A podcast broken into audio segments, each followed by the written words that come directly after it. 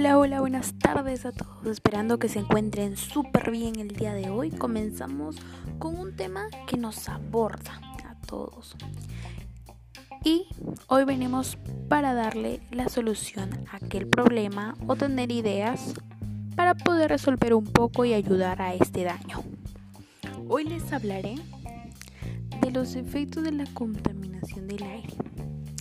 Em, el primero creo que es que se que vemos que es la capa de ozono que hace que se desintegre.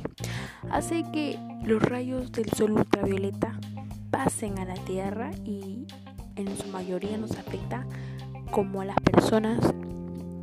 Tenemos hasta cáncer a la piel.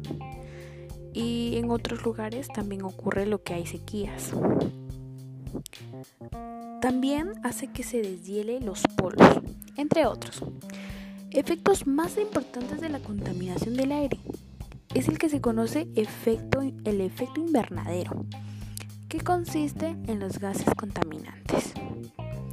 Bueno, lo que quiero decir con esto es que los gases contaminantes son todos aquellos que son el humo, el vapor, eh, con bastante químicos que nos están afectando afectando a toda la contaminación, todo el medio ambiente. Bueno, sin más nada que hemos sin más nada que decir, hemos llegado al final de tu programa favorito. No olvides sintonizarnos mañana a la misma hora.